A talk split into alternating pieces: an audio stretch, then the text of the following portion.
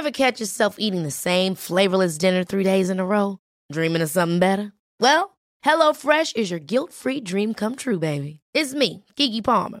Let's wake up those taste buds with hot, juicy pecan-crusted chicken or garlic butter shrimp scampi. Mm.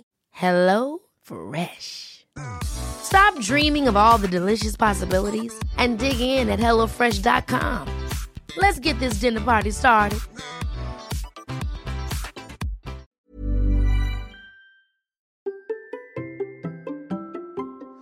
Si nous allongeons les distances et nous lancions dans un défi de 6, 12, 24 heures Ou un ultra?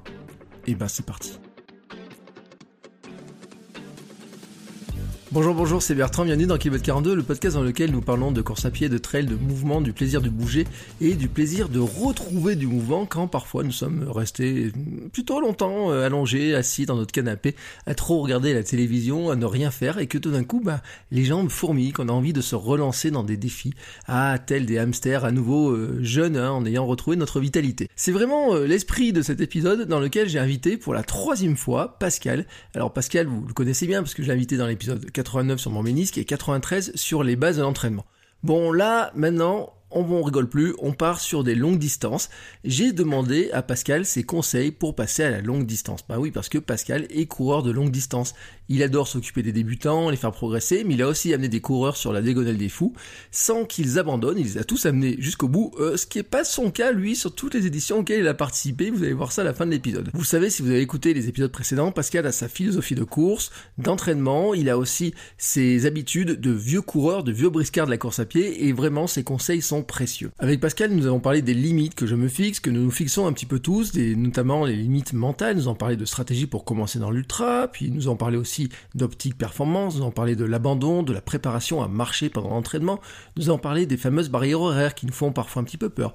Nous avons aussi parlé de la stratégie de course, de la vitesse, de la vitesse en descente, sur plat, on a aussi parlé des courses à étapes, on a parlé de nombreux, nombreux, nombreux, nombreux sujets tout autour de ces disciplines où les heures s'allongent, où les kilomètres s'allongent, et il a sa stratégie vraiment très très très très à lui. Hein. Vraiment, on en a parlé. On a parlé aussi de vraiment, y compris de points, hein, comment marquer des points sur certaines courses, euh, en se facilitant un petit peu les choses. Voilà, il a une stratégie qui est vraiment bien à lui. On a aussi parlé de l'accompagnement qu'on peut avoir sur les courses. Hein. Est-ce qu'on peut aller sur certaines courses tout seul?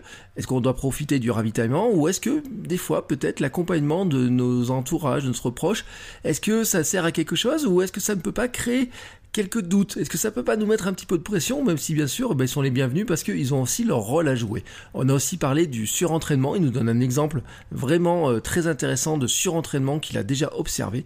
Et il nous explique aussi pourquoi tout le monde est capable de tout faire et allez savoir s'il ne m'a pas convaincu de me lancer dans un 24 heures. Mais avant de répondre à cette question, je vais vous faire mes petits rappels d'usage. D'abord de m'aider à partager le podcast tout autour de vous avec le hashtag KM42podcast sur Instagram. Vous pouvez taguer mon compte Albert Soulier, me dire où vous courez, me montrer un petit peu des photos. Vous pouvez aussi partager directement depuis Spotify. Vous pouvez mettre un commentaire sur Apple Podcast. Vous savez que ça aide beaucoup le podcast à être découvert. Et puis vous pouvez aussi m'apporter un soutien financier via Patreon, qui est une plateforme de financement participatif. Vous pouvez financer à partir de 1 euro par épisode. Ça soutient mon rêve à moi de sportif pro à ma manière, champion du monde de mon monde. Vous obtenez les épisodes sans la pub, un petit peu en avance, et tous les lundis un épisode bonus, mon journal d'entraînement, qui est le podcast privé avec des détails, des épisodes en avance, et je vous en dis un petit peu plus aussi sur bon des euh, les futurs invités, un petit peu comment je pense et comment je réfléchis aux choses. Vous êtes vraiment dans les coulisses. Puis n'oubliez pas que là aussi la chaîne YouTube avec des vidéos complémentaires et désormais le live du jeudi. Et puis le Hamsters Running Club, club bienveillant pour nous entraider à réussir nos défis.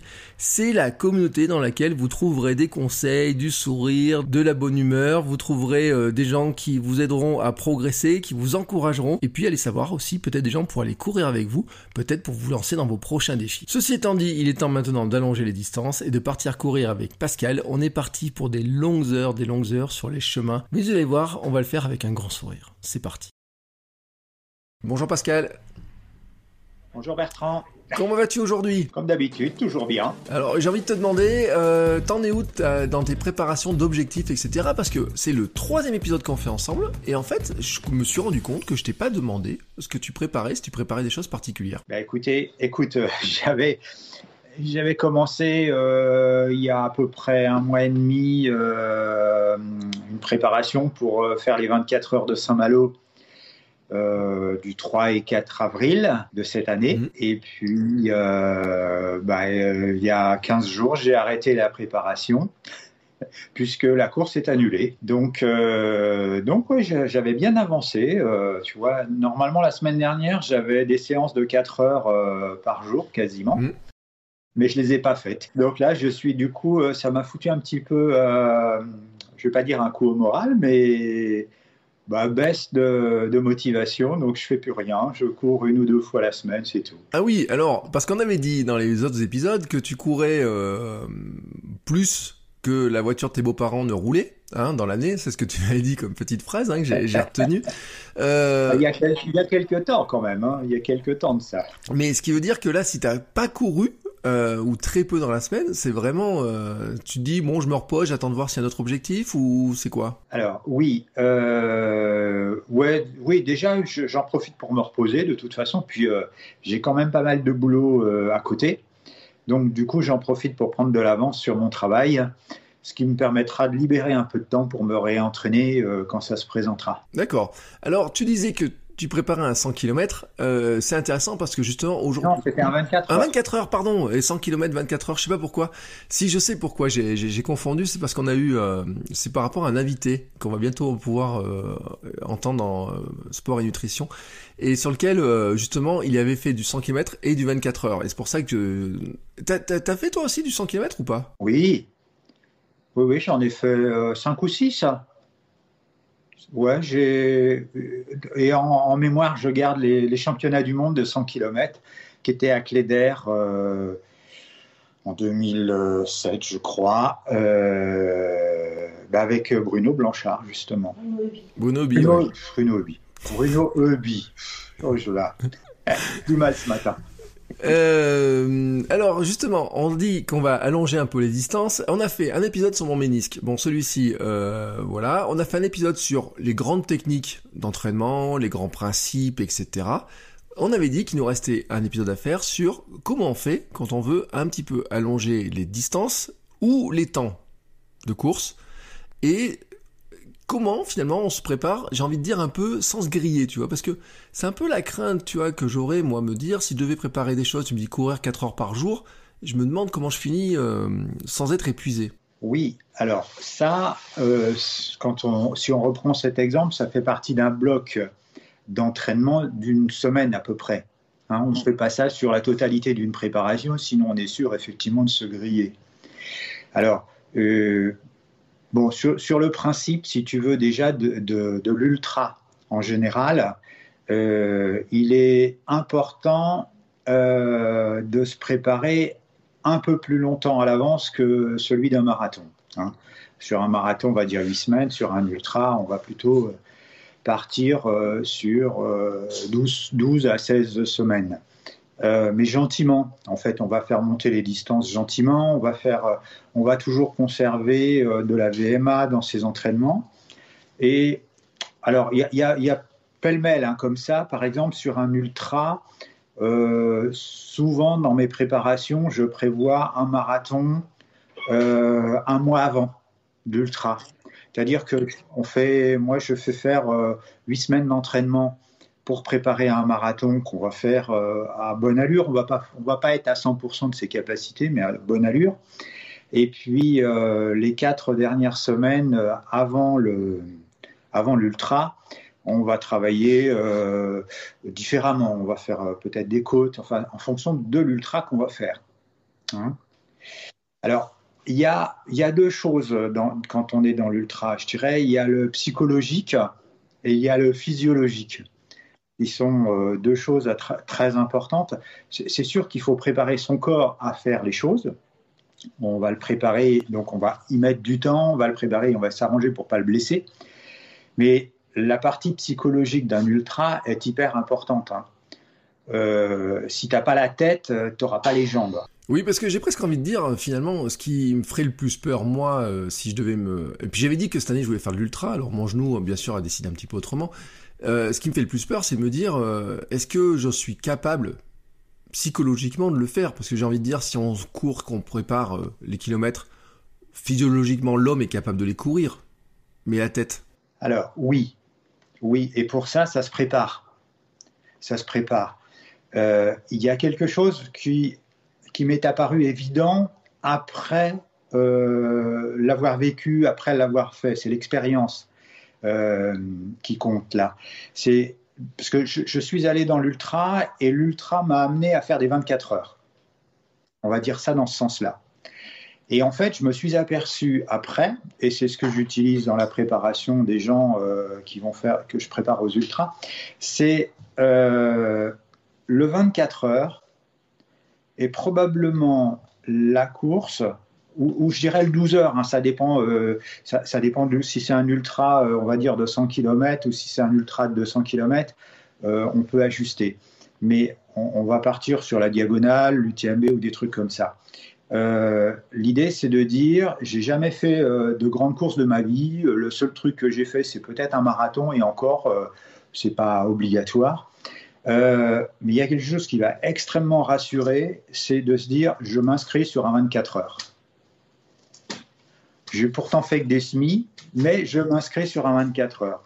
Le 24 heures est extraordinairement rassurant sur euh, les conditions de course. C'est-à-dire que euh, je vais, la plupart des gens vont dire oh, jamais je ferai un 24 heures, tu tournes dans un bocal, patati, patata.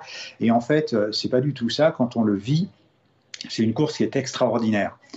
Donc l'idée, c'est de dire eh ben, je pars, euh, j'ai pas de problème de ravitaillement puisque toutes les 10 minutes, euh, globalement, je vais passer, je vais pouvoir me servir de l'eau, je vais pouvoir euh, passer devant mon stand, etc.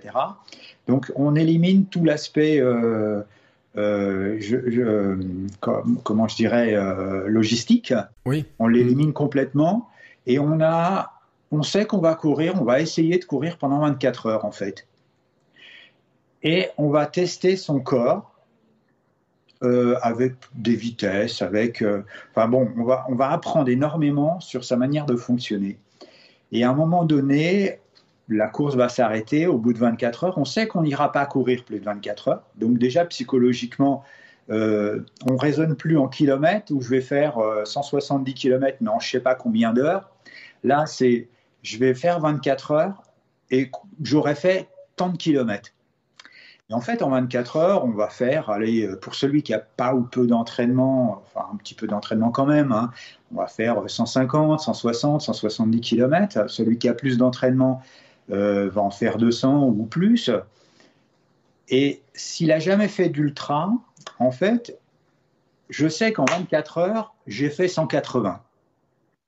Si je m'inscris sur la diagonale ou si je m'inscris, euh, peu importe, hein, sur, euh, sur l'UTMB, en fait, c'est à peu près la même distance. J'ai 170 ou 180 à faire euh, sur l'UTMB. Je les ai déjà fait en 24 heures sur du plat, dans des conditions, euh, dans des conditions certes qui sont euh, favorables, mais en fait psychologiquement, je sais que je les ai déjà fait. J'ai plus que du dénivelé à ajouter, et voilà. Et je suis renforcé psychologiquement d'une manière absolument extraordinaire. Je pars sur cette course, c'est, c'est, je me pose pas de questions, je sais que je vais y arriver j'ai l'expérience d'avoir entraîné. Euh, si je dis ça, c'est parce que je l'ai fait vivre à quelqu'un, enfin, je l'ai fait vivre à des athlètes. Une année, on est parti, j'ai entraîné 17 personnes pour faire la diagonale des fous. Euh, alors, tout le monde ne faisait pas la diag, il y en a qui faisaient euh, la Nascareigne ou, ou, des plus petites courses, mais quand même. Donc, ces gens-là, en fait, on, est allé à Séné à l'époque existaient euh, les 24 heures de Séné. Il y avait les 6 heures, les 12 heures, les 24 heures. Et les gens qui ont fait euh, la mascarine, par exemple, je leur ai fait faire un 12 heures, le 12 heures de Séné, et les autres ont fait le 24 heures. Et en fait, c'est pour certains, euh, aucun n'avait fait de marathon quasiment. Hein. D'accord. Donc on est parti, ils se sont testés, ils ont couru. J'ai couru aussi d'ailleurs à ce moment-là. Hein. Et ça, c'était au mois de mai donc euh, six mois à peu près avant euh, la Diag. On a eu la phase d'entraînement après, ils sont, et, et, et, ils sont tous arrivés, tout le monde est parti sur la Diag et tout le monde est arrivé. J'ai pas eu un abandon. Ça, ça va rassurer tous ceux qui voudraient bien faire la diagonale mais qui s'en sentent pas capables en fait. Tout le monde est capable de le faire. Pour moi, c'est beaucoup une affaire d'entraînement, de psychologie, euh, surtout la tête en fait. surtout la tête. Euh, peut-être apprendre à souffrir aussi un petit peu quand même, parce que sur un 24 heures, on souffre. Hein. quand on va courir 24 heures, on mmh. souffre, on fait fonctionner des, des on va chercher, euh, on va chercher loin quand même. Hein. à un moment donné, on va chercher l'épuisement, on va chercher les douleurs, et, et, on apprend. Alors, on, on l'apprend quand, quand on nous l'explique. Euh, je, dis toujours, de toute façon, on aura mal. On aura mal. L'avantage, c'est qu'on a toujours mal qu'à un seul endroit en même temps. on n'a jamais mal. Eh ben oui, oui. Euh, tu vas avoir mal à la hanche. Mm. Euh, deux heures après, ça sera le genou, mais ça sera jamais. Tu n'auras jamais mal à la hanche droite et à ton pied gauche en même temps. Jamais. Tu n'auras jamais mal au cervical et au genou en même temps en fait, c'est la douleur la plus vive qui va toujours remporter. Mm. Ce qui fait que, comme on sait que ça va tourner, eh ben, on passe l'orage. Ah, j'ai mal au cervical, et puis euh, bah, je serre un peu les dents, et puis dans, un quart d'heure ou une demi-heure, je ne sais pas, peut-être que j'aurai plus mal du tout d'ailleurs. Et puis la prochaine fois, ce sera peut-être euh, les chevilles, les genoux. Euh. Je, dis souvent pour blaguer, pour passer, le, pour passer ton, ton mal à ta hanche ou, à, ton cervical, eh ben, euh, t'as qu'à te casser un petit doigt, t'auras mal qu'au petit doigt, parce que c'est la douleur la plus vive, extrême. c'est une solution un petit peu, un petit peu extrême. Mais toi qui as eu l'habitude de ces, parce que alors on avait dit hein, la dernière fois que tu avais fait plus de 100 km, plus de 100 courses qui dépassaient le marathon, euh, à peu près. On avait à peu près c'est ce que tu avais, ce que avais dit. Hein. Oui, alors si tu additionnes les marathons et les ultras, oui, à plus de 100 courses qui dépassent les 40 km. Oui, le marathon, oui, à peu ah, près. Hein. Oh, plus que ça. Plus que, ça fait plus de 200. Ah, t'as as revu les chiffres alors depuis la dernière fois? Non, non, non, non, non, mais si tu veux, globalement, je dois avoir 56 euh, ou 57 marathons et une quarantaine d'ultra de plus de 80 ou 90 km. Mm. Donc après, entre les deux, entre le marathon et les 80 km, il y en a d'autres aussi. Alors je, me disais, avec ces distances-là, euh, est-ce que tu as expérimenté, est-ce que tu dis, il y a systématiquement, je sais que je vais avoir systématiquement mal quelque part, euh, je sais pas, dire je sais pas, ça peut être à la tête, ça peut être au cervical ou au pied, ou est-ce qu'il y a, chaque fois, tu as eu mal systématiquement à un endroit en particulier? Euh, Je sais pas si on peut parler de mal, de grosses douleurs, euh, des, des, gènes, des... Euh, ouais, oui, si, toujours, toujours. Soit parce que tu as de la vitesse sur un marathon, et dans ce cas-là, tu vas le faire, euh, on va dire, vite, euh, tu vas chercher au bout de toi-même, donc de toute façon, tu auras mal. Si tu n'as pas eu mal sur un marathon, c'est que tu n'as pas donné le meilleur de toi-même. Sur un ultra, euh, c'est l'épuisement qui fait qu'à un moment donné, mm. euh, une, petite, euh, une petite blessure qui, est anodine dans le quotidien ou dans le quotidien des entraînements, cette petite blessure, elle ressort à un moment donné. Et, c'est là peut-être qu'il bon, faut, faut la surveiller. Euh, elle passera. L'endorphine a, quelque chose de bien dans ce domaine-là, c'est que quelque part, elle va un peu soigner la douleur quand même. Oui, elle est là pour ça en fait. Elle sert à ça l'endorphine. Hein. Voilà. Et, je dirais qu'en ultra, la douleur la plus fréquente des athlètes, euh, ce sera le releveur. Ouais, je connais bien lui. ben oui. En fait, c'est quelque chose que, que les gens ne travaillent pas. Très souvent, les gens ne travaillent pas à l'entraînement euh, et quand on est sur du dénivelé, euh, le releveur, hein, c'est le, c'est le tendon qui est juste devant, le tendon muscle qui est juste devant le, tibia avec le pied. Euh, pour ceux qui nous écoutent, c'est quelque chose qu'on fait travailler quasiment que quand on marche. Mm. Et du coup, si on fait un ultra et qu'on marche dans l'ultra, inévitablement, à des moments donnés, on va marcher, ne serait-ce que dans les montées où les pentes sont importantes. Alors là, je m'adresse plutôt euh, aux gens, on va dire, euh, pas à l'élite. Hein. L'élite, euh, elle est capable de faire des choses que, ne sont pas forcément capables de faire tout le monde d'ailleurs.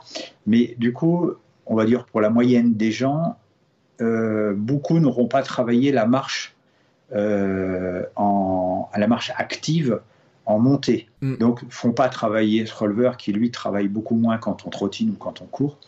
Et du coup, c'est quelque chose qui va, euh, qui va affecter énormément. C'est un conseil que tu donnerais, ça, de dire, euh, euh, si on se prépare sur l'ultra, un point qu'on néglige peut-être, c'est de s'entraîner vraiment à monter euh, activement, d'être capable de gérer euh, la marche, cette partie marche C'est indispensable. C'est indispensable.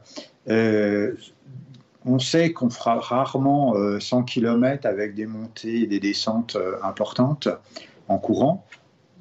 sauf à être à un grand niveau évidemment. Mais et du coup, si on l'a pas travaillé à l'entraînement, fatalement, on, va au carton quoi. Mm. Et ça, dans les plans d'entraînement, c'est indispensable d'avoir des séances des séances qui vont faire 3, 3 heures et demie, 4 heures, 4 heures étant le maximum à mon avis. Hein. Ça sert à rien d'aller au-delà. Euh, et d'y intégrer à l'intérieur euh, de la marche active en montée. Je me rappelle que Cécile Bertin, que j'avais eu euh, et qui a fait je ne sais pas combien de traversées des différents déserts et qui a fait des marathons sur tous les continents, y compris euh, sur la glace, euh, me disait que euh, elle était préparée à savoir qu'à un moment donné elle allait marcher et qu'il y avait beaucoup de gens qui ne se préparaient pas au fait qu'il fallait alterner marche, course et que c'était aussi mental cette histoire de, surtout pour des coureurs qui viennent de la route et à qui on a dit qu'il fallait jamais s'arrêter de courir. D'un coup, là, on leur dit, bah oui, mais marcher devient indispensable, il faut s'y préparer aussi à ce, à ce changement de rythme. Oui, alors marcher devient indispensable dans l'entraînement, parce que dans la course, de toute façon, de facto, à un moment donné, ça va se faire. Mm. Donc, euh, si on si on l'a pas fait à l'entraînement, euh, ça passera pas. Donc, euh, il faut surtout le préparer à l'entraînement. psychologiquement, de marcher à l'entraînement, ça aide à mieux passer le cap sur un ultra, de se dire, je, je, suis en train de marcher parce que je peux pas faire autrement, ça monte. Euh, ou même si je suis sur du plat parce que je suis complètement épuisé et j'ai besoin de me ressourcer un petit peu, et auquel cas je marche, euh, beaucoup vont le vivre effectivement comme euh, une tragédie. je suis cuit, je marche, j'en peux plus, et la, je dirais la porte de droite qui est la porte d'abandon, elle est vite arrivée. donc les gens ne se sont pas préparés à ça. Oui. Donc si on le prépare à l'entraînement, c'est quelque chose qu'on intégrera mieux euh, quand on va faire sa course, bien sûr. Mais tu vois, en même temps, là, je viens de penser à, un truc parce que on, parle d'abandon, mais il y a aussi quelque chose qui est important sur sur ces distances-là, sur ces courses, ce sont les barrières euh, horaires. je me rappelle, j'ai fait l'épisode avec euh, Stéphane Feuilly qui avait fait, bah, qui prépare la diagonale des fous, tu vois, qui et qui avait fait à Montreux le, c'est quoi, 113 km, et qui disait que il y avait quand même euh, à un moment donné euh, la peur de pas rentrer, tu vois, par rapport aux barrières horaires, de savoir combien de temps il restait, tu vois, pour pour être dedans. Euh, et donc quelqu'un qui court, qui c'est difficile de savoir à quelle vitesse il faut marcher, courir finalement pour pour se dire je vais passer, on va dire pas à l'aise, mais être sûr de passer quoi. Faut raisonner en moyenne.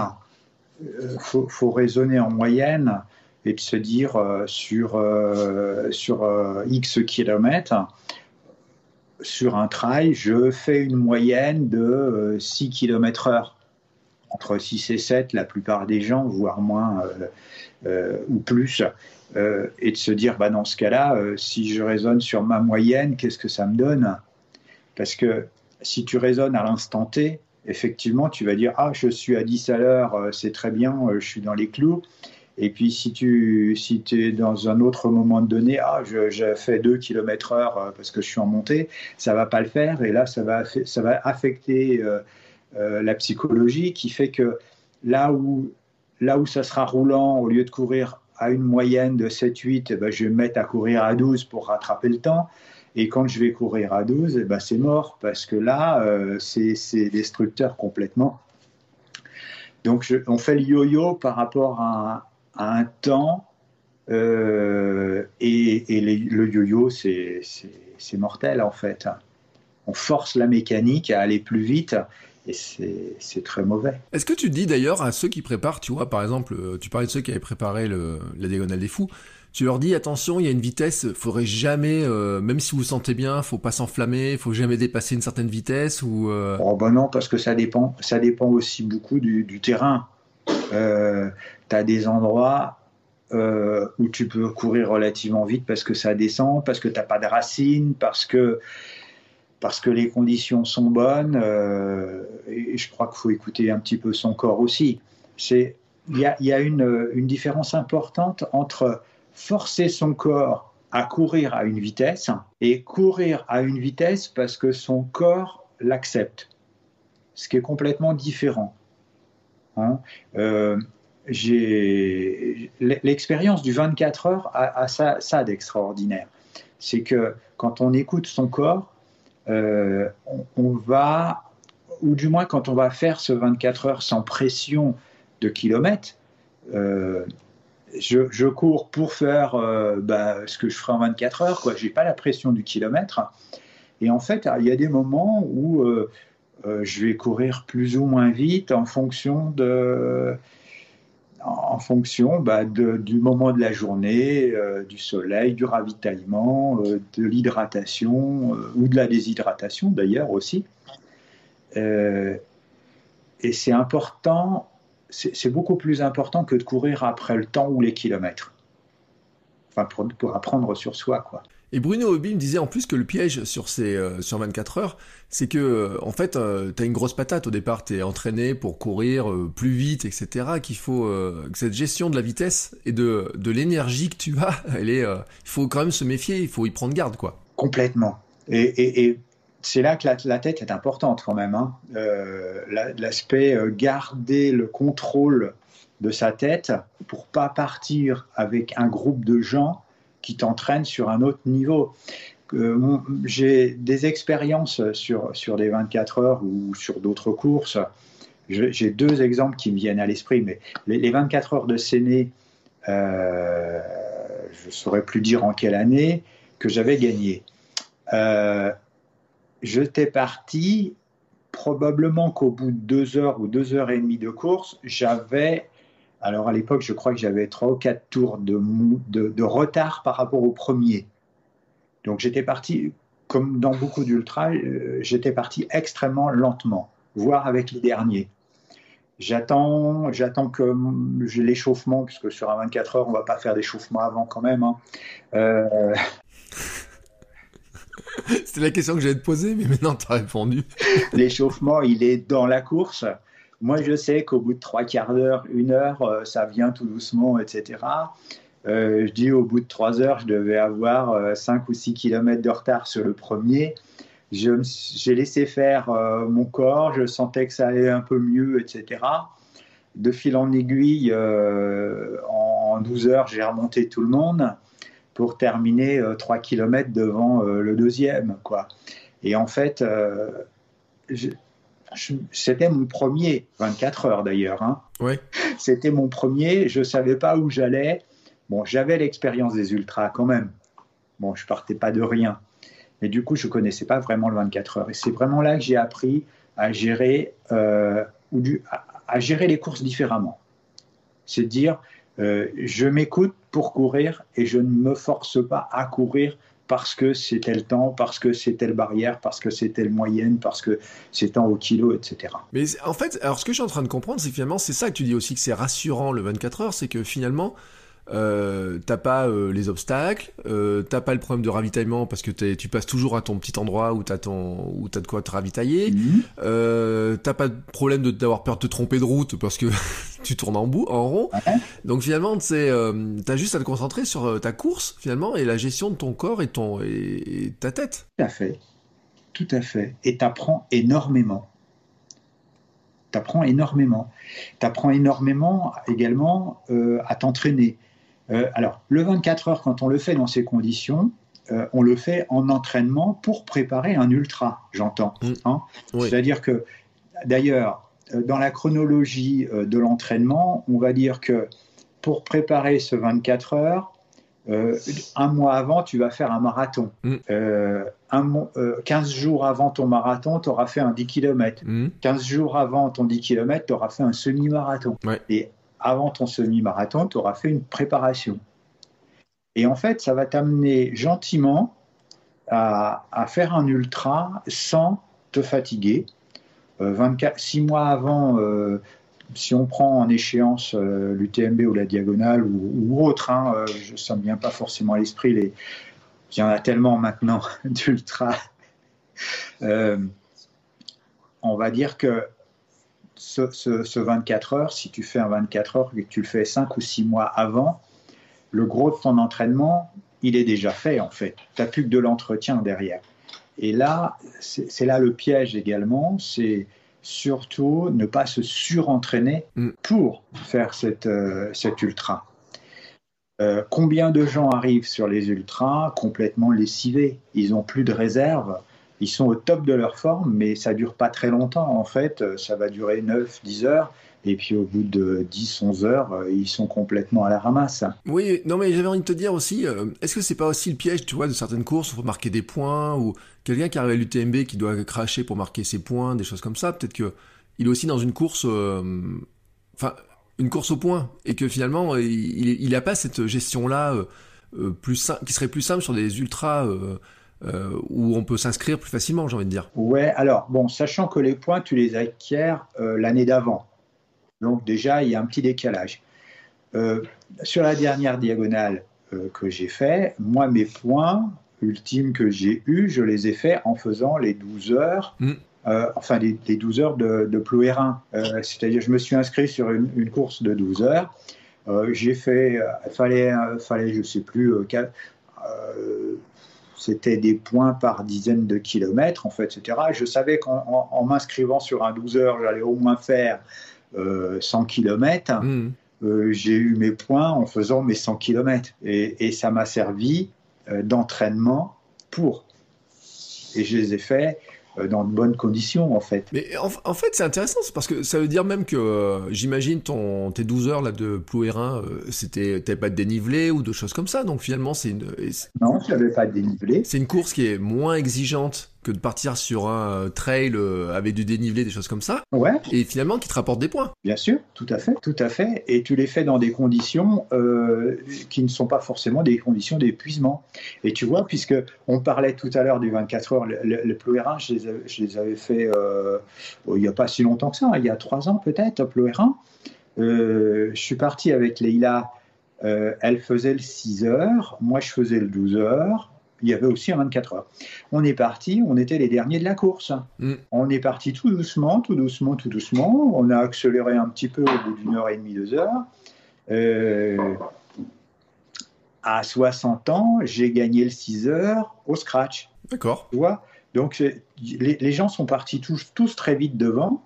Et puis au bout du compte, quand il faut durer, eh ben, euh, tous les gens qui partent trop vite s'épuisent. Euh, tiens, tant que je, tu vois, je suis en train, je suis en train de regarder le site, etc. Comme ça, je regarde la ligne de départ sur euh, sur les gens. C'est qui C'est euh, tout le monde peut. Tu penses que tout le monde peut s'aligner sur un 24 heures au bout de quelques années de course? Ah mais c'est même pas quelques années. J'allais dire au bout d'un an ou un an et demi de course. ouais, bien sûr.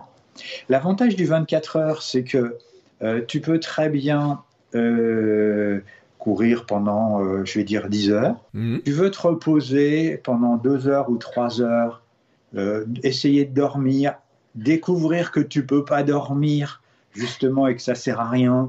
Euh, et... et... ouais, tu découvres plein de choses. En fait, tu, tu, tu peux faire des expériences Enfin, après coup, ça s'avère des expériences. Sur le coup, tu ne penses pas comme une expérience. Donc, et puis, essayer de te reposer et puis de repartir euh, euh, une heure, deux heures, trois heures après ou quatre heures après et tu repars pour euh, dix heures. 24 mm. hein, heures, c'est en attendant 24 heures, j'ai fait tant de kilomètres. Je gère ma course comme je veux. Donc, tu peux te faire masser, tu peux te faire. tu peux manger des trucs c'est extraordinaire cette course aussi avec les gens, avec les bénévoles, avec les autres coureurs d'ailleurs. Parce que, en fait, comme tu, tournes en circuit fermé, ça fait un petit village de gens mm. qui finissent à la fin par se connaître.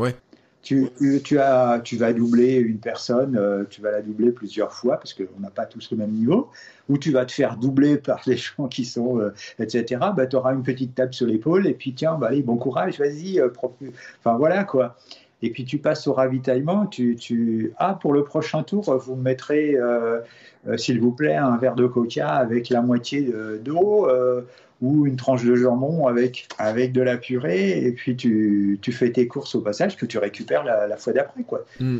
Et tu noues des liens avec des gens qui sont, euh, qui sont très sympathiques. Et c'est pas du tout le syndrome du poisson rouge dans son bocal. Mais alors vraiment pas. Et j'avais envie de te demander, tiens, d'ailleurs, c'était une, question que je me posais sur une, une course de 24 heures. Euh, est-ce que tu dois avoir une équipe qui t'accompagne ou est-ce que tu peux dire finalement, euh, genre Ploué, RN, là je sais pas comment.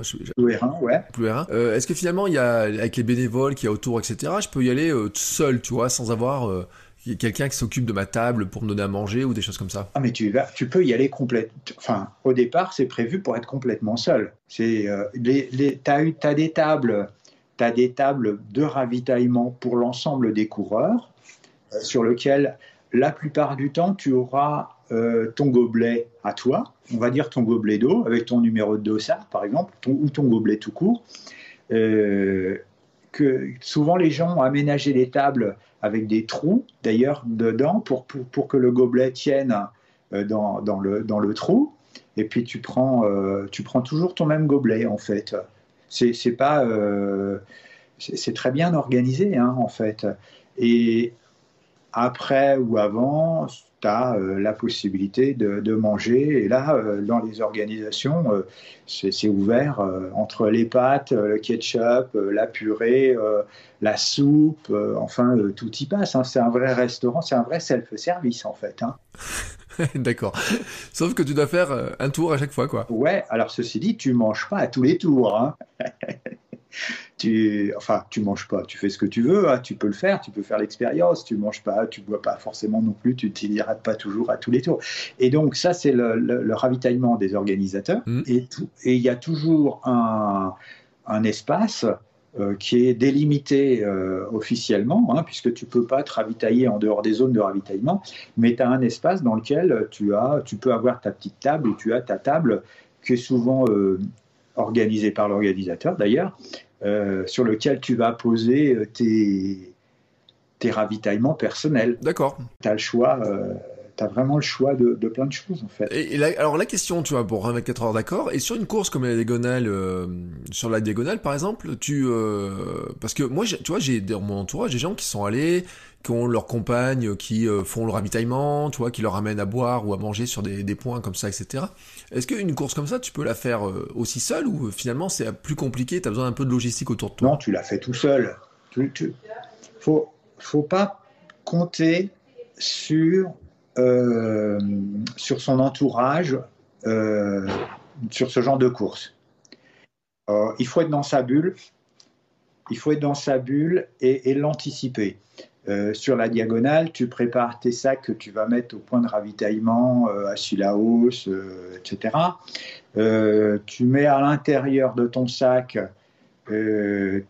tout ce que tu penses que tu auras besoin et tu sais que tu retrouveras ce sac sur le point de ravitaillement. Euh, si tu ne le fais pas, là tu sais que de toute façon c'est une certitude, tu l'auras ton sac. Mm. Sauf erreur de l'organisateur, mais c'est enfin, j'ai pas connu ça. Alors que euh, tu donnes ce sac à ton entourage, euh, il peut lui arriver. Euh, en fait, t'es pas tranquille, t'es pas serein dans ta tête. tu tu peux toujours avoir un doute en disant est-ce que mon sac, je vais bien le retrouver oui. ou pas? Et auquel cas, auquel cas euh, bah, si tu ne l'as pas pour une raison X, tu te retrouves, bon, pas forcément embêté puisque théoriquement, tu as du ravitaillement d'organisation. Mais euh, tu, induis, euh, tu induis un doute dans l'esprit et c'est pas bon pour le moral. Je comprends, ouais, je comprends la logique. Ceci dit, c'est bien quand tu as un soutien moral de ton entourage à ce moment-là, mm. ce qui est deux choses différentes. Euh, les, gens, les gens qui t'accompagnent, les gens que tu aimes, ils sont là pour t'encourager, pour, euh, pour te soutenir, etc. Euh, D'ailleurs, c'est souvent euh, une source de libération psychologique tu as beaucoup de gens qui se mettent à pleurer parce qu'ils vont voir quelqu'un qu'ils aiment. Et ça fait 10 heures qu'ils galèrent et ils sont au bout d'eux-mêmes. Ils voient quelqu'un qu'ils aiment et ils se mettent à chialer, quoi. Puis après, ça repart. Oui, mais c'est là aussi où la dimension psychologique de ces, de ces courses, de ces épreuves est extrêmement, euh, extrêmement importante. Et euh, bon, je sais. Comment tu prépares d'ailleurs, tiens, euh, psychologiquement à te dire je vais partir pour euh, pour courir, alors 24 heures, on a compris un petit peu la logique, mais par exemple sur la diagonale, tu vois, les gens qui euh, que t'accompagnent là, qui, qui ne l'ont jamais faite, tu leur donnes quoi? Tu leur dis ça va être dur. Comment tu leur dis de se préparer? Qu'est-ce que tu peux leur dire en fait? Ben, en fait, c'est la préparation physique euh, qui va renforcer la préparation euh, psychique et morale. Mm. Euh, quand les gens, ils ont fait... je, reviens toujours parce que c'est pour moi, c'est un passage quasi obligé de, pour être serein dans sa tête. Ceci dit, on y arrive sans l'avoir fait. Hein. Oui. J'ai d'autres gens qui, qui, qui, ont fait des ultras. Euh, sur des. En fait, il faut acquérir des certitudes pendant son entraînement. Par exemple, mm. j'ai une certitude qui fonctionne à tous les coups. Euh, pour les gens qui se posent des questions sur est-ce que je suis capable d'aller faire 170 km euh, ou, ou, même sur un marathon, ça fonctionne quasiment à tous les coups, c'est de dire dans un temps donné, dans une semaine par exemple, en une semaine, il faut que je fasse à minima la distance de la course que j'ai prévue. Mm. Et je le fais trois semaines ou un mois avant la grande course. Par exemple, l'histoire des 24 heures de Saint-Malo que je préparais euh, pour le mois d'avril, euh, dans une semaine qui était la semaine dernière, j'allais faire 24 heures d'entraînement de course à pied. D'accord. Je faisais 6 jours à 4 heures. 6 fois 4, 24. 24 heures de course je sais qu'une fois que j'ai fait ça, je suis capable de faire mes 24 heures. Si je fais un ultra de 170 km, il faut que je fasse à minima un mois avant, dans mon, dans mon entraînement, mes 170 km. D'accord. Et ça fonctionne à tous les coups, ça.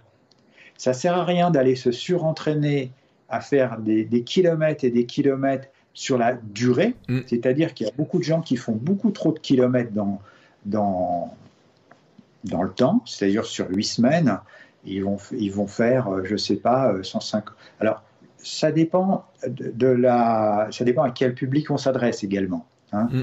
Forcément, si on va chercher celui qui cherche, le, coureur qui veut terminer dans les 20 ou 30 premiers, voire, euh, voire je dirais dans les 100 premiers, on, va, on va avoir un besoin d'entraînement pour atteindre une performance. Oui. Là, je suis plus dans l'entraînement dans qui est de dire je vais y arriver. En combien de temps, je ne sais pas, mais je vais y arriver. Je, la ferai, cette course. Tu vois, c'est deux notions d'entraînement. Euh, dans, les entraînements, c'est deux notions différentes. C'est comme celui qui dit je, vais m'inscrire à un marathon, j'espère que je vais y arriver à faire mon marathon. Mm. Et là, je serais plus dans cette logique-là. Euh, de dire euh, je m'entraîne pour arriver à faire cet ultra. Après, l'étape d'après, c'est je m'entraîne pour faire cet ultra dans un cadre de performance, hein, ce qui est deux choses différentes. Donc avant d'attaquer euh, la performance dans l'ultra, il faut d'abord que j'arrive à le faire. C'est une première base, oui, mais ce qui est, qui est rassurant, une fois que tu sais que tu sais le faire, après tu peux te dire comment je vais faire pour aller plus vite. oui, tout à fait. Ceci dit, il faut se méfier parce que très souvent, les suivants, euh, les suivants sont parfois plus durs que les premiers parce qu'on sait à quoi s'attendre. Ouais, tu sais, c'est ce que m'avait raconté quelqu'un au club, un, marathonien, il a fait huit marathons, et il m'a dit, euh, le pire c'était le deuxième. Il m'a dit, alors celui-ci, ça a vraiment été euh, terrible, euh, j'étais dans la confiance du premier, je me suis pas trop méfié de certains trucs, et j'ai explosé, mais totalement. Et il dit, pour le troisième, je m'en suis souvenu que ça m'a donné une bonne leçon pour faire mon troisième, il m'a dit. Oui, bah oui, oui, souvent c'est ça. Mais on n'a pas tous la même réaction. Hein. Mm on n'a pas tous la même réaction. Euh, euh, moi, si, tu me lances là-dessus, mon premier marathon, en fait, euh, on peut revenir un tout petit peu sur le marathon. beaucoup de gens se disent je, vais préparer un marathon, j'espère que je vais y arriver. Donc, psychologiquement, dans l'esprit, ils se, mettent dans un schéma qui est de dire où j'y arrive, ou j'y arrive pas. Mm. Bon. Donc ça veut dire qu'ils ont 50% de chance d'y arriver, mais aussi 50% de risque de ne pas y arriver. Mm. Si je m'entraîne pour faire un marathon, mon premier marathon, pour faire ou 3h30 ou 4 h en fait, il n'y a plus le même risque, c'est je m'entraîne pour faire 4 heures ou je m'entraîne pour faire 3h30. Mm. Le risque de dire je suis en échec n'existe plus dans ma tête puisque je m'entraîne pour faire un temps. Mm. C'est ce qui fait que la personne va arriver à faire son marathon euh, dans un temps donné. Et, je reviens à ce que, ce que tu disais tout à l'heure. Mon premier marathon, je m'étais entraîné pour faire moins de 3 heures. Euh, j'ai fait 3 heures 2. 15, je, me suis dit, je ne peux pas rester sur cet échec. 15 jours après, j'ai fait 2h59 euh, sur euh, le, marathon du Mont-Saint-Michel. Le premier est en Bordeaux. D'accord. Et c'était mon premier marathon. Et 15 jours après, je faisais mon deuxième et j'étais passé sous les 3 heures. Comme quoi, on n'a pas tous la même psychologie. Euh. Effectivement. Alors, on va revenir sur cette histoire de donc ceux qui veulent finir. on disait, il y en a qui ont une tendance à accumuler trop de kilomètres. Ouais. Et toi, tu dis plutôt, faudrait faire faire quoi? Courir pratiquement tous les jours, mais découper les kilométrages en pleine séance euh, euh, sur la semaine? Euh, Oui, bien sûr. Alors, oui, il faut, faut, faut admettre qu'il faut, pour un certain confort, après, notamment sur les douleurs, le mieux, c'est quand même de courir tous les jours. Hein. de courir trois fois par semaine pour faire un ultra, c'est un peu léger. L'idéal étant de courir tous les jours, pas forcément et surtout pas courir vite non plus, puisque euh, globalement, on sera plutôt sur une moyenne de 7 à 8 km/h sur cet ultra. Euh, si je m'entraîne tout le temps à 12 km/h, ça va pas le faire non plus. Il va falloir que je m'entraîne euh, en alternance avec toujours ces proportions où je vais être 70% du temps sur des vitesses qui sont extrêmement basses et je vais quand même continuer à travailler de la VMA sur les 30% du temps. Ouais. Hein. Euh, quand je dis VMA, attention, hein, il y a la VMA courte et la VMA longue. Mm. Hein, euh, c'est pas c'est pas 30% du temps à l'heure du 100 mètres. Mm. Hein. Donc il faut garder ces, ces, variations. il faut faire un peu de dénivelé aussi. Il faut faire un peu de côte. Oui, d'autant si tu sais qu'en plus tu vas aller attaquer un endroit, une course où il y a beaucoup beaucoup de dénivelé. Il euh, y a un truc d'ailleurs avec lequel on a parlé avec Yuan Stuck, c'était euh, la descente, euh, le, qui lui était un point faible, dans lequel il disait que même il avait pesté parce qu'il s'était fait doubler par un nombre de personnes incalculable sur les descentes, qu'il avait tous doublé en montée et, sur le plat avant. Euh, ça aussi c'est quelque chose. Alors bon, en Bretagne, je sais pas si vous avez beaucoup de descentes, mais comment finalement ça se travaille Il faut faire aussi des séances parce qu'on parle beaucoup de séances de côte on doit faire des séances spécifiques descente Oui, oui. Là, tu vois, j'ai fait des plans d'entraînement pour euh, le trail urbain euh, de Fougères euh, qui me demandait de faire des plans d'entraînement. dans les plans d'entraînement qui sont sur Facebook, hein, Trail urbain de Fougères, bah, tu trouveras des séances de descente. D'accord. Et, tu doubleras, alors si, si, on est dans le cas de la performance, on doublera plus facilement quelqu'un dans une descente que dans une montée. En fait, entre le bas de la montée et le haut de la montée, euh, si on a une différence de vitesse, elle sera relativement faible et on, aura, on doublera. Mais en fait, euh, arrivé en haut, la distance sera peut-être de 20, 30 ou 50 mètres. Quand on va doubler quelqu'un sur une descente qui fait 1 ou 2 km, en fait, on va lui mettre 4 à 500 mètres dans la vue. Euh, ça, c'est. Et de Alors, la descente, ça se travaille. Ça se travaille. Alors, par exemple, on ne travaille pas euh, la descente avec les mains en hauteur, on travaille la descente avec les mains en bas. Euh, en bas, légèrement écarté, qui suit le mouvement euh, de, balancier. Et en fait, parce que ça va descendre de centre de gravité, ça va aussi décoincer. Le terme, le terme j'utilise, ça va décoincer les hanches, en fait ça va te permettre d'avoir une foulée beaucoup plus allongée. Mmh. Le fait d'avoir les bras euh, vers le bas, euh, alors que quand tu as les bras vers le haut, ça va te bloquer ta, ta foulée dans la descente. Donc tu vas, tu vas descendre d'une manière beaucoup plus souple, et puis tu laisses dérouler, et, ça, ça peut durer... Euh, alors, il faut de l'entraînement pour ça, parce que si tu le fais en course de facto sans l'avoir travaillé, au bout de 2 km de descente, c'est mort, hein, es cuit. Euh, si tu n'as pas travaillé avant, euh, les prochaines, elles seront compliquées, voire les montées seront devenues compliquées aussi. Et, oui, alors en Bretagne, puisqu'on est nous en Bretagne, euh, on n'a pas de, montagne pour travailler les côtes et les descentes. on le fait sur du, sur du très court en fait. Hein. On va, moi, là, dans un rayon de, je veux dire, 40 km, je crois que j'ai une côte de 1 km.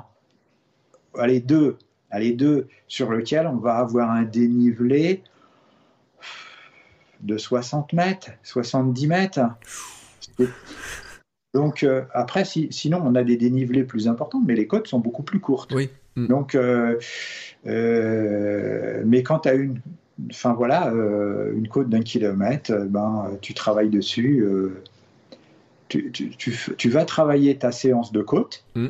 en montant tu vas de temps en temps marcher cette côte également. Mhm. Hein, dans ta séance de côte, si tu fais euh, 10 fois une côte d'un kilomètre, euh, tu n'es pas obligé de faire 10 côtes en courant. Mm. Tu vas en faire 6 ou 7 en courant et tu vas en faire 2 ou 3 où tu vas alterner dans la côte la marche également. Mm. Mais tu vas aussi en profiter pour travailler ta descente. Et c'est un bon conseil parce que alors ça, tu vois, ça, ça, ça revient sur un conseil que m'a donné mon coach euh, là-dessus. Il me disait effectivement, de toute façon, la pente, elle gagne toujours et euh, quelle que soit la personne, au bout d'un moment, la pente euh, finit par t'épuiser si tu essaies de courir constamment. Il disait par contre, effectivement, il faut être capable de relancer une fois que tu arrives en haut et que tu as un bout de plat et aussi d'être capable de descendre. Et c'est vrai que moi, je le vois au club, souvent quand on fait des séances de côte, on travaille le fait de monter, mais les gens, il y en a, souvent, ils ont une tendance à descendre tranquillement. Oui. Sauf, bon, quelques, euh, ceux qui ont l'habitude de faire des courses de montagne, tu sais, parce que dans le groupe, on a des gens qui font des courses de montagne et qui sont à bon niveau, qui eux ont la consigne de descendre encore plus, de faire la descente à fond. Et il leur dit bien, le coach, il dit, attention, Mm. faites-moi la descente vraiment à fond. Tout à fait. Mais oui, euh, c'est-à-dire que dans la présentation de la séance au coureur, euh, dans ce cas-là, c'est plutôt de dire euh, tu montes tranquillement Mm. et tu descends à fond. Oui, oui, il faut le faire de toute façon. Il faut le faire, quitte à monter la côte à- en marchant. De beaucoup de gens vont penser que c'est euh, dommage. euh, euh, je travaille, mais en fait, je, vais travailler le releveur en faisant ça. hein. Et tu vois, tu parlais tout à l'heure des allures lentes, de fait de courir à allure lente. ça doit être. alors, bon, il y a des gens qui vont trouver que c'est extrêmement frustrant de courir lentement, surtout que à force d'accumuler du kilomètre, t'as quand même une capacité à courir qui, qui s'améliore grandement. Oui. En fait, le, le problème de la vitesse, c'est- l'ego. Euh, L'ego des gens en prend une. c'est euh, euh, mon, mon ego veut que je cours vite ou que je cours plus vite. Euh, c'est dommage. c'est dommage. Moi, vous prenez mon Strava et vous regardez mes entraînements. Euh, je, je cours, euh, je cours à 9 à l'heure.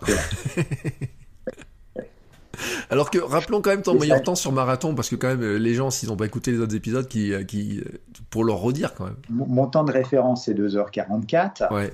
Mon, mon dernier temps, euh, de, je dirais, de référence sur le marathon, c'est 3h09 à 61 ans. Mm. Il y a euh, deux ans, puisque j'en ai pas refait depuis, puis il y a eu le confinement, etc. Euh, donc aujourd'hui, je sais que si je, je, je- me réentraîne, donc en fait, j'ai pas, enfin, ça a des, des- comment je dirais, ça a des conséquences induites. De courir toujours trop vite, ça a des conséquences induites déjà sur le temps, euh, sur le vieillissement. Euh, si je cours trop vite, je durerai de moins, moins longtemps et je vais m'épuiser de plus en plus. En fait, moi, je pars du principe que euh, je cours pour m'entretenir quand je suis pas en compétition, je cours pour m'entretenir. Et il suffit que je fasse un plan d'entraînement pour devenir extrêmement, enfin extrêmement, à mon niveau, compétitif. Euh, et mais ça, ça va me prendre deux mois, trois mois, et encore, euh, en, l'espace d'un mois et demi, deux mois, je reviens à un niveau très très facilement parce que je ne travaille pas sur un corps épuisé. Je travaille sur un corps qui est en bonne santé probablement, j'espère, qui est euh, euh, qui voilà, qui n'a pas besoin de grand chose pour faire euh, redémarrer la mèche euh, et, de repartir. euh, mon, objectif là, quand, je vais, quand on va sortir de tout ça, je pense que ce sera de revenir sous les 3 heures au marathon. Pourtant, ça fera peut-être deux ans euh, que j'ai jamais couru à, à plus de 10 à l'heure, quoi. Ouais. Mais ça ne pose aucun problème. Sachant, quand je dis jamais couru, si, parce que je fais quand même des séances de VMA de temps en temps. Euh, D'ailleurs, euh, je, suis sur ton Strava euh, et euh, Strava il dit quand même que ton marathon, le meilleur temps estimé, c'est 3h12. Il t'estime un temps, tu vois. Il, il- il te challenge un peu ton Strava, je trouve là. Ouais, mais parce que euh, mon meilleur temps estimé de ce que je fais en ce moment, C'est ça, exactement, tu vois. sans entraînement, Ouais. Sans entraînement spécifique. Mm. Et euh, je suis toujours sur ton Strava quand même pour donner un chiffre quand même parce que pour que les gens se rendent compte. euh, donc on enregistre aujourd'hui, on est le 9 mars. T'as fait 576 km en 2021. Ouais, ouais, ouais, ça fait 250 km par mois, ça fait euh, 50 km entre 50 et 60 km par semaine. Oui, c'est ça. Oui, oui. Ce qui est, euh, ce qui est, ce qui est pas si énorme que ça par rapport Oui, à ce qu'on disait tout à l'heure. C'est-à-dire que euh, c'est vrai qu'avec la préparation d'un 24 heures, tu aurais forcément eu plus de volume que ça en fait. Ben, j'aurais eu forcément plus de volume, euh, oui, parce que j'ai dû arrêter il y a 15 jours ou 3 semaines l'entraînement. Mais pas énormément, pas tant que ça. Sachant que euh, je préparais pas ce 24 heures dans un esprit forcément de performance. Mon objectif, c'était de passer les 200 km sur le 24 heures. Donc, voilà, c'était raisonnable pour moi de penser ça. Euh, D'ailleurs, tiens, ça c'est un, c'est c'est un truc intéressant de se, de se dire euh, finalement. On reparle sur ces 24 heures parce que ça, ça m'intéresse ce, truc. Euh, quelqu'un dans qui tu peux dire quelqu'un qui en a jamais fait son premier objectif c'est d'abord de finir les 24 heures. Tu lui dis ça, c'est premier objectif, c'est de finir. Bah, de toute façon, il va forcément le finir. Parce que même s'il s'arrête au bout de 12 heures de course, Oui. Il se remet sur le circuit un quart d'heure avant la fin des 24 heures. Parce que, en fait, sur, euh, ne serait-ce que par respect des organisateurs, on n'abandonne pas sur un 24 heures en disant au bout de 12 heures, je rentre chez moi. On reste sur place, même si on pionce et qu'on dort jusqu'au bout des 24 heures. En fait, un quart d'heure ou 10 minutes avant la fin euh, de la cloche, on va dire, je me remets sur le circuit et je valide 90 km, je valide 100 km. C'est un respect pour les organisateurs et c'est pour soi également quelque chose qui n'est pas un échec. C'est-à-dire que je reste pas sur l'échec d'un abandon d'un 24 heures, ça n'existe pas. En fait, euh, j'ai fini la course. Euh, je n'ai fait que 90 ou 100 km parce que j'espérais plus, mais j'ai quand même fait ça. Et en fait, psychologiquement, c'est complètement différent. Je suis pas sur un échec, je suis sur une performance. Mhm. Tu, tu vois ce que je veux dire? Je comprends, ouais. Parce que en fait, euh, beaucoup de gens euh, abandonnent sur des courses parce qu'ils se forgent un moral, euh, je dirais, d'abandonneur, d'échec. Beaucoup de gens, par exemple, sur des séances d'entraînement, vont pas forcément aller au bout. Je vais donner un exemple. Euh, on va dire que je pars euh, sur une séance d'entraînement de 15 fois 400 mètres, ce qui est une très grosse séance, euh, surtout si, on va dire, je pousse le bouchon extrêmement loin et qu'on va la faire à 100% de sa VMA. Bon. ça fait 6 km de, de VMA quand même ton histoire. Ça fait une bonne séance. Bon, on sait que, on sait que c'est, une séance qui sera hyper compliquée. Bon, il y a deux solutions. Euh, d'abord, en théorie, on n'est pas censé la finir parce que c'est vraiment trop. Mais bon, peu importe. Euh, il y a deux solutions. C'est de dire, euh, au bout du dixième, je m'arrête. Je je peux plus, je, enfin, je m'arrête. Voilà, point. Et j'abandonne en fait. Et il y a l'autre solution qui va dire, eh ben, je raisonne intelligemment, je sais que les temps sont peut-être un petit... Je, je- suis parti au bout du dixième, huitième, je sens que ça commence à coincer. Et en fait, ben, volontairement, je vais mettre 3-4 secondes de plus au 400, ou 2 secondes, peu importe, hein, euh, mais je vais aller jusqu'au bout de mes 15, quitte à réduire ma vitesse. Et en fait, c'est deux psychologies. C'est si j'abandonne en cours de chemin, il y a de fortes probabilités que je me forge à abandonner dans mes courses. Si je n'abandonne pas pendant ces 400, je me forge euh, une, euh, une mentalité qui sera de dire j'abandonne pas, je quitte à réduire ma, euh, ma vitesse, et auquel cas ma séance sera faite, j'en ressors euh, euh, pas forcément content, mais au moins je suis pas sur de l'abandon. Mm. Tu vois ce que je veux dire? Ouais. Parce que un abandon sur une course, c'est traumatisant. Moi, j'ai abandonné une un ultra dans ma vie, un seul, à la diagonale. Euh, c'est resté une, euh, c'est resté une, plaie. Il y a une cicatrice. C'est le seul. hein. Euh, tous les autres, je suis allé jusqu'au bout. Alors, pas forcément avec des temps, même sur des marathons. hein. J'ai vu partir sur des marathons où l'objectif, c'était de faire moins de 3 heures et, et qu'il y avait quelque chose qui avait foiré. Eh ben, j'ai terminé en 3h30, voire en 3h45. Eh ben, je, je- je ne les ai jamais vécus comme des cicatrices, enfin comme des plaies. Ouais. Tu vois, après temps, après coup, je suis content parce que en plus, je suis content de les avoir finis parce que j'ai appris, euh, j'ai appris d'autres trucs euh, sur moi. Mais le curieux que je suis va te dire, mais euh, alors c'est quoi ce sol abandon? Quelle était la cause de ce sol abandon? La cause que j'ai analysée, ah, elle est, elle est très, c'est comme pour moi. J'ai fait une hyperthermie et j'ai fait une hyperthermie probablement à cause euh, d'une montre, une montre GPS que j'avais réglée pour qu'elle dure euh, dans le temps, hein, puisque euh, les points GPS peuvent être captés toutes les 3 secondes, 5 secondes ou 7 secondes, etc. Mais on perd énormément en fiabilité. Et j'avais pris le maximum de, de temps pour, pour pouvoir avoir ma montre tout le temps de la course. En fait, et euh, ça, je me suis aperçu, mais après course, hein, euh, qu'en fait, avait une très grande différence euh, sur ma moyenne de ce que ça me donnait en termes de, de, kilomètres à l'heure. Donc, schématiquement, la montre me donnait une moyenne de, de 5 km heure ou 5,5 à l'heure, alors que j'avais la sensation d'être plus que ça. Euh, du coup, comme euh, ça me paraissait pas beaucoup, mais dès le départ, j'ai voulu donc aller plus vite, puisque j'avais des sensations, mais j'ai fait confiance à la montre, donc j'ai voulu courir plus vite. J'ai monté les côtes plus vite, j'ai descendu les descentes plus vite, j'ai été sur le plat plus vite. Et en fait, au bout de deux heures ou deux heures et demie, euh, a eu un autre truc qui s'est passé, c'est que mon, camel, mon camelback fuit. Je ne comprenais pas, j'avais mon short tout trempé euh, jusque dans le bas des cuisses euh, et ça me coulait sur les, sur les, sur les cuisses. Et je me suis dit, mon camelback est...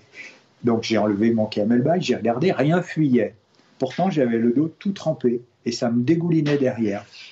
J'ai remis mon camelback et je suis reparti et ça continuait de, couler, etc. Et en fait, euh, au bout de 80 ou 90 bornes, j'avais toujours euh, euh, de l'eau dans mon camelback et en plus j'avais bu et, et il fuyait pas. C'était uniquement le fait que j'étais monté en température par de la vitesse supérieure à ce que je devais aller en fait. Et je suis monté en température et j'étais en, pleine nuit sur le coup, je sais pas, 2, 3 heures, 4 heures du matin quand il fait froid. Moi, j'étais en t-shirt complètement en sueur quand tout le monde avait son j'allais dire son son, Gore-Tex euh, et, ses polaires et ses gants et, son bonnet, alors que moi, j'avais ni gants ni voilà, j'avais rien et j'étais en t-shirt en train de dégouliner. Euh, ça m'a déshydraté, un hyperthermie, déshydratation et puis, euh, puis voilà quoi. Donc, mais je l'ai vécu comme un échec. Hein. Et, je me suis dit, je suis plus fait pour faire ça, donc euh, j'arrête. Ça, c'était pendant la course. Hein. Et puis, euh, je m'étais dit, jamais je referai, je, m'arrêterai à 100 km, je ne referai pas de course supérieure à 100 km. Et en fait, de fil en aiguille, 3, 4, 5 mois après, je ne pouvais pas rester sur cet échec. Donc je me suis dit, bah, je vais m'inscrire au raid du golf euh, du Morbihan. Là au moins, c'est relativement plat, il n'y a pas un énorme dénivelé, il y a 170 bornes. Euh, je me réinscris dessus et je suis reparti. Euh, voilà. Et tu es retourné à la diagonale après? Non, non, non, parce que c'est. Non, la diagonale, c'est il y a trois ans, hein, en fait. Hein. Avec le non et puis je crois que ah, ça fait ça fera quatre ou cinq fois et c'est bien. Il y a d'autres courses aussi. Il y a d'autres courses. Oui, mais comme tu restes sur cet échec-là, tu aurais pu te dire, allez, euh, quand même, il faut que j'aille, euh, que je finisse, je la fasse une dernière fois en finissant, quoi. Non, c'est fini parce que je, le fait d'avoir fait le raid du golf derrière, ça m'a, c'est passé, c'est passé. Non, je, non, je pense que ce que, ce que j'aime beaucoup maintenant, ce que je ferai probablement, je reprendrai, c'est les courses à étapes. Oui, parce que ça, on en avait parlé lors de l'épisode précédent, on va en dire un mot quand même. Parce que c'est vrai que c'est finalement, euh, on parle beaucoup de ces grands, euh, de ces ultras avec, euh, qui se font finalement sur euh, alors je sais pas, je sais pas combien de temps met le plus, combien de temps met sur la diagonale le plus long, hein, parce que les champions c'est toujours quelque chose, mais euh, c'est 54, 54 heures la date, leur limite. Leur limite, ouais. moi sur la dernière fois, euh, bah, j'ai un copain que j'ai entraîné, il a fait 50, 51 heures. Mm. il n'avait pas fait de 24 heures. comme quoi c'est possible. Mais, comme quoi c'est possible. Mais bon, on n'était pas dans l'esprit de performance, on était dans l'esprit d'y arriver, puisque c'était un de ces gros, un, gros truc, euh, voilà, un de ces premiers à ce niveau-là. Voilà, donc là c'est des courses avec des blocs euh, comme ça, enfin j'ai envie de dire un gros bloc à passer. Euh, toi tu avais parlé aussi, tu m'avais dit la dernière fois que tu avais fait des courses à étapes, alors tu m'avais parlé que tu avais fait une course en Chine avec des... Quoi, c'était un SMI tous les jours On peut penser aussi au marathon des sables où ça se passe sur... combien de temps d'ailleurs le marathon des sables, je sais même plus. C'est six jours de course. Six jours, voilà. Six jours. Ça monte crescendo, tu as euh, à peu près 25 la première journée, 30, euh, 35 euh, la deuxième. tu dois avoir 40 à peine la troisième. Tu dois, as à peu près entre 85 et 95 km le 5. Alors 1, 2, 3. Le, ouais, le 4 ou le 5e jour. Tu as un marathon le lendemain et puis une course euh, de, ralliement. Euh, euh, ouais, tu as six jours de course en fait, avec un marathon à l'avant-dernier jour. Et tu préfères maintenant donc ce genre de course? Tu trouves que tu trouves quoi? Plus de charme, que c'est plus Alors, c'est des, choses différentes par rapport à l'ultra. C'est beaucoup moins traumatisant qu'un ultra, déjà pour commencer. on sort d'une semaine mmh. comme ça, comme une semaine d'entraînement, en fait, d'entraînement poussé, sur lequel on est capable 15 euh, jours après, euh, de claquer une performance sur un 100 km ou sur un 24 heures. Parce que ça, ça a poussé l'organisme sans, mm. sans, être dans l'épuisement euh, systématique. et c'est un bloc d'entraînement qui est, qui est, très, très intéressant. Hein. ça a plein d'avantages. C'est l'aspect convivial également, où tu retrouves les gens tous les soirs. Euh, soit dans la même tente parce que tu es au Marathon des Sables, ou soit, enfin, ou soit à l'hôtel quand, quand on était en Chine, on se retrouvait euh, tous ensemble. Euh, donc c'est un côté convivial, c'est un côté compétitif, et puis ça a aussi un côté découverte des pays où tu passes dans des régions. Euh, moi, je me souviens en Chine, on est allé dans des régions à l'époque, ils avaient encore jamais vu un touriste. Euh, et, euh, j'ai des images qui me restent avec des, gens qui sont extraordinaires. Chose qu'on n'a pas forcément sur des ultras où on est, on est dedans complètement. Tu, on aura plus l'esprit marqué par des paysages, des beautés euh, de, gens, d'animaux, etc., sur des courses à étapes que sur un, ultra. Un ultra, euh, quand on fait le tour du Mont Blanc, on a vu le Mont Blanc, bon, on le voit, on le revoit, on le, voilà. Euh, moi, j'ai des images de, du Chili, puisque j'ai fait Atacama au Chili, où c'était 300 km. Euh, en 10 jours, mais chaque étape n'était pas, euh, n'était pas calibrée pour faire 30 km. Hein. On avait des mm. étapes de, de, 15 bornes où on montait euh, de 3000 mètres de dénivelé, où, où on avait des étapes beaucoup plus longues, un peu plus dans les lacs de sel, etc. J'ai des paysages, c'est, gravé à vie. Hein. et, et, une convivialité où, voilà quand tu retrouves tout le monde le soir. On a eu une tornade à un moment de temps, toutes nos tentes se sont envolées, euh, puisqu'on dormait euh, sous peu de temps dôme.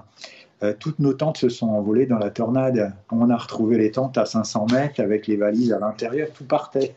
Enfin, voilà, des, des trucs. Alors, il faut le dire, hein, parce que là, tu parles de, l'étranger, mais pour ceux qui se demandent, si vous cherchez un peu sur Google, vous trouverez des courses à étapes, en France aussi, hein, ça existe, euh, le Taz, notamment, que j'avais reçu dans un épisode, euh, avait parlé, lui, du, euh, du Grand Trail de Stevenson, c'est qui se fait sur deux jours dans les Cévennes. Euh, certains font la dernière étape et il y en a qui font ils le font en deux ou sur je crois que c'est deux étapes hein, je crois que c'est en deux jours donc on n'est pas obligé de partir non plus à l'autre bout du monde ou dans le désert pour faire ce genre de course hein. il en existe plusieurs notamment en France hein. oui bien sûr oui oui moi j'ai eu la chance d'être sponsorisé et donc d'avoir les moyens euh, de partir à travers le monde euh, faire ça. Euh, je n'ai jamais fait de course à étapes en France, en fait. Ouais.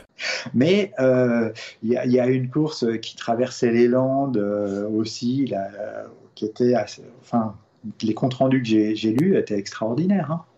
L'avantage également de ce genre d'épreuve-là, c'est que ça nécessite pas non plus forcément un entraînement extrêmement poussé. Donc, sauf si vraiment on vise la performance et on vise les podiums, etc. D'accord, on va, on va pousser son entraînement, euh, mais je veux dire, euh, c'est accessible euh, à beaucoup, c'est beaucoup plus facilement accessible avec un entraînement de trois fois par semaine, je dirais. En général, les organisateurs s'arrangent pour que ça monte crescendo dans, les étapes. C'est-à-dire qu'on ne va pas forcément commencer par l'épreuve de 80 km et terminer par 10 km à la fin, le cinquième ou sixième jour. Euh, les, organisateurs vont souvent s'arranger pour essayer de faire en sorte que ça monte crescendo de façon à, à ce que l'organisme assimile également. Oui, qu'il ait le temps de s'habituer, d'augmenter les distances, et puis de finir sur une dernière étape un peu plus courte. C'est le marathon des sables qui termine sur une petite étape à la fin, je crois, hein, qui, est, euh, qui est comme ça. Hein. Oui, tout à fait, et absolument. Oui, c'est ça oui, oui. Tout à fait. Alors, tiens, tu vois, quelqu'un là qui vient de nous écouter, il nous dit bon ben non, euh, il est gentil Pascal, euh, il, me, il me laisse penser que je peux m'aligner sur ce genre de, de, distance qui me semblait improbable, alors que ce soit des 6 heures, des 12 heures, des 24, des euh, ultras, des courses à étapes, etc. J'en ai jamais fait, j'ai pas dépassé. Allez, on va prendre quelqu'un qui, tu vois, qui a même pas couru une marathon. Pour l'instant, tu vois, qui, qui commence un petit peu, mais qui a envie de partir un petit peu dans des aventures, tu vois, de se dire tiens, je veux tester. Par quoi tu lui dis euh, de commencer et qu'est-ce que tu penses qu'il peut viser en combien de temps? Oula, ça, ça fait beaucoup de questions dans la même. Ça. Ouais, je sais. Ouais. Qu'est-ce qu'il peut viser en combien de temps? Euh, bah, ça dépend déjà de son niveau de, départ. Oui, mais quelqu'un, tu vois, qui a hamster, hein, comme moi, tu vois, quelqu'un qui, qui, est autour de euh, entre 30 et 40 ans, qui se redécouvre, qui peut courir, etc., mais qui est pas très, qui est moyennement en forme ou qui est pas trop en forme, tu vois, qui dit, tiens, j'ai, euh, je reprends goût à la course et j'en ai plein hein, dans mes auditeurs. Fais attention à ce que tu vas leur dire parce que euh, je les connais bien. Euh, et tu sais que moi-même je suis un hamster, donc je me connais très bien là-dedans aussi. Tu me dis comme ça là, tu vois, j'arrive, euh, tout. Je te dis bon, bah, écoute Pascal, toi qui as fait plein de courses, etc. Euh, J'ai envie de partir d'un truc. Qu'est-ce que tu pourrais me dire qui, qui serait euh, sympa? Et est-ce que tu crois que je peux faire, je sais pas, la diagonale, le marathon des sables ou ou quoi? Bah, Tu peux tout faire. Tu, tu, tu peux tout faire. Euh, tout le monde est capable de tout faire.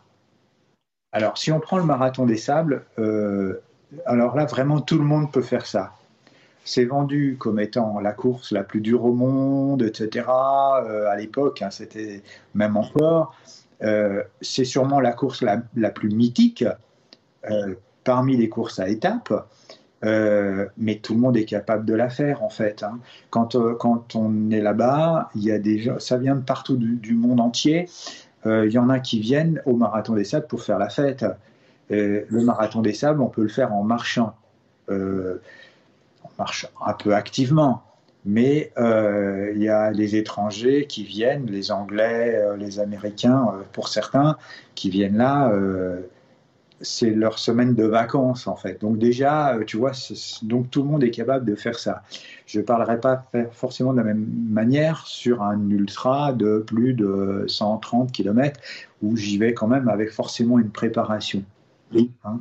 Mais tout le monde est capable de tout faire. C'est, on, amène son corps gentiment à faire les choses. Hein. la dernière fois, on me parlait, euh, le corps va se forger pour arriver à faire quelque chose.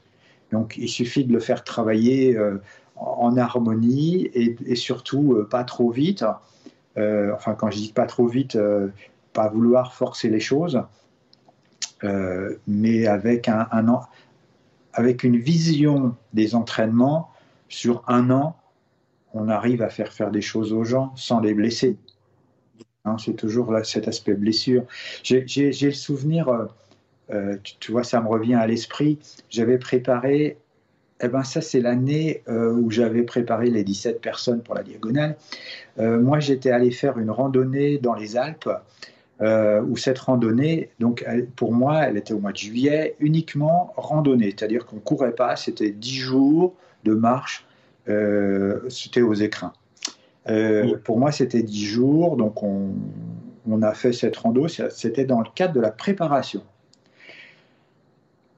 Une, étape, on se fait doubler par euh, quatre coureurs, enfin il y avait trois hommes et une femme, euh, dans une montée, et eux faisaient la même chose, mais en courant. Je me souviens, c'était des gens d'Angers, puisqu'on les avait retrouvés au, le midi en déjeunant euh, dans le bas du village où il y avait la seule boulangerie ouverte. Et donc on, avait discuté avec eux et je leur avais dit bah écoutez vous préparez quelque chose parce que pour courir machin etc. Ouais, ouais on prépare la diagonale des fous. Mais je mais alors et, vous faites quoi? Bah, on prépare on va faire on, fait ce GR là mais on le fait en trois jours. Et ils avaient déjà l'air, alors ils, devaient être dans leur deuxième jour, ils avaient déjà l'air d'être un petit peu euh, émoussés. Mais je, ne me disais rien, mais comme un entraînement, euh, ça faisait 130 bornes ou 140 bornes en trois jours, déjà, un truc comme ça.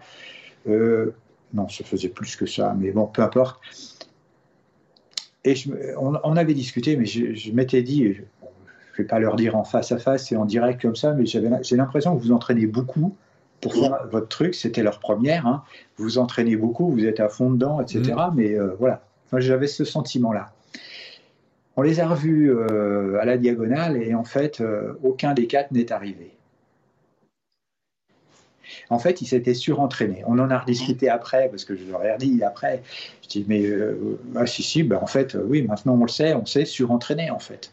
Ils sont mm. arrivés, ils étaient épuisés. Mais j'ai envie de dire, c'est un petit peu le, la crainte de ne pas y arriver oui. Je pense, qui nous amène aussi dans ce surentraînement et qui euh, dire on veut tellement bien faire que finalement euh, c'est trop quoi. Ben c'est en 5 à 24 heures, c'est extrêmement rassurant. Mm.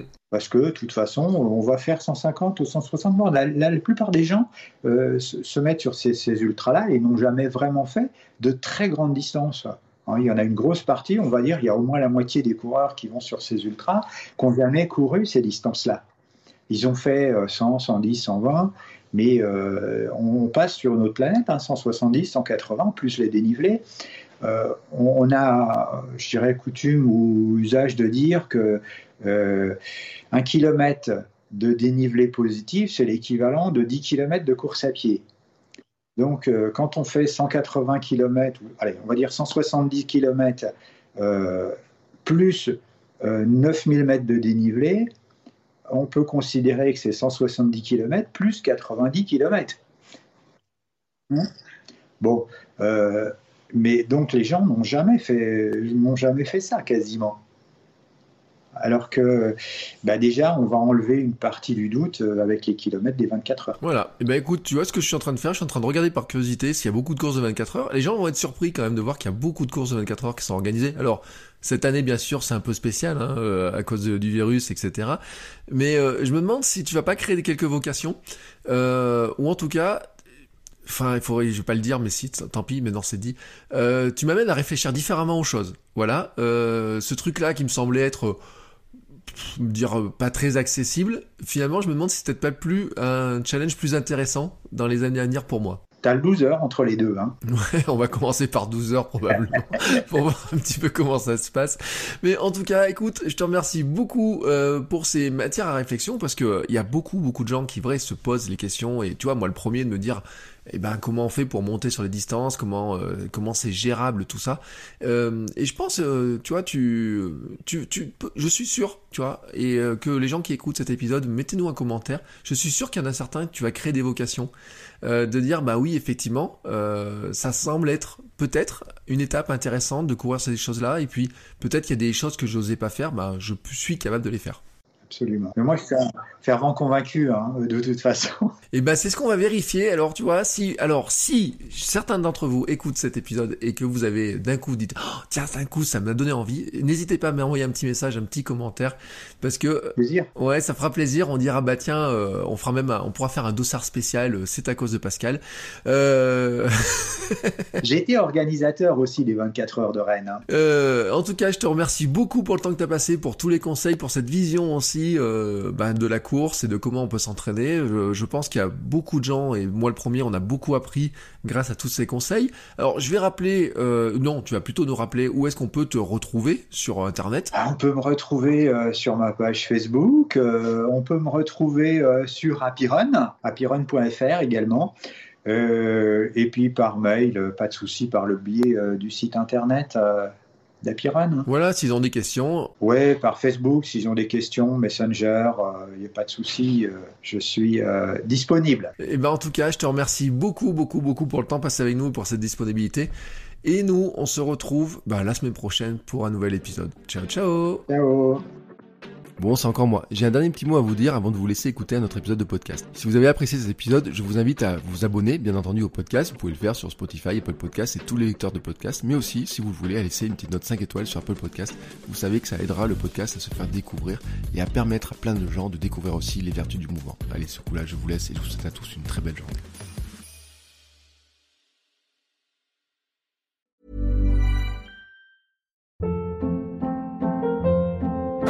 Hold up. What was that? Boring. No flavor. That was as bad as those leftovers you ate all week. Kiki Palmer here, and it's time to say hello to something fresh and guilt-free. Hello Fresh. Jazz up dinner with pecan-crusted chicken or garlic butter shrimp scampi. Now that's music to my mouth. Hello Fresh. Let's get this dinner party started. Discover all the delicious possibilities at hellofresh.com.